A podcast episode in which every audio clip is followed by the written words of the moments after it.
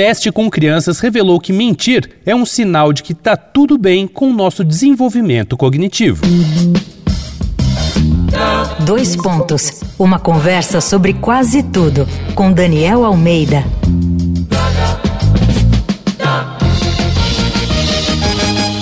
Esse é mais um episódio da série Bonde da Lorota aqui do Dois Pontos. Um cardápio vasto de papudos, charlatões e embromadores pra gente ficar mais ligeiro e não cair assim tão fácil em conversinha mole, sabe como é? Mas calma lá que é preciso descer um pouco do tamanquinho.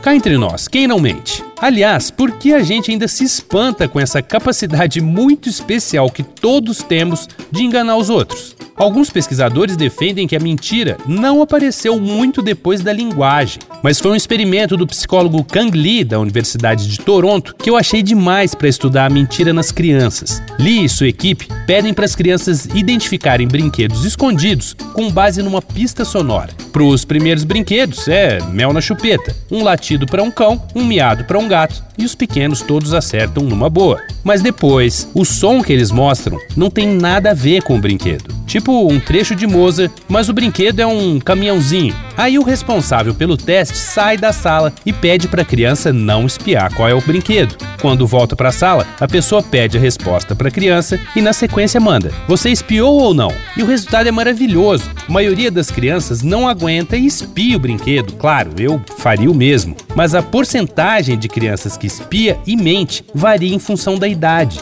Entre os loroteiros de dois anos, só um terço não diz a verdade. Na faixa dos 8 anos, cerca de 80% mentem, quase três vezes mais. Isso acontece porque as crianças também aperfeiçoam a mentira à medida que ficam maiores. Ao adivinharem o brinquedo que viram escondido, as crianças de 3 a 4 anos falam logo a resposta certa, sem perceber que estão se entregando. Já entre 7 e 8 anos, as crianças já são mais safas. Dão uma resposta errada primeiro, depois tentam fazer com que a resposta correta pareça um palpite lógico.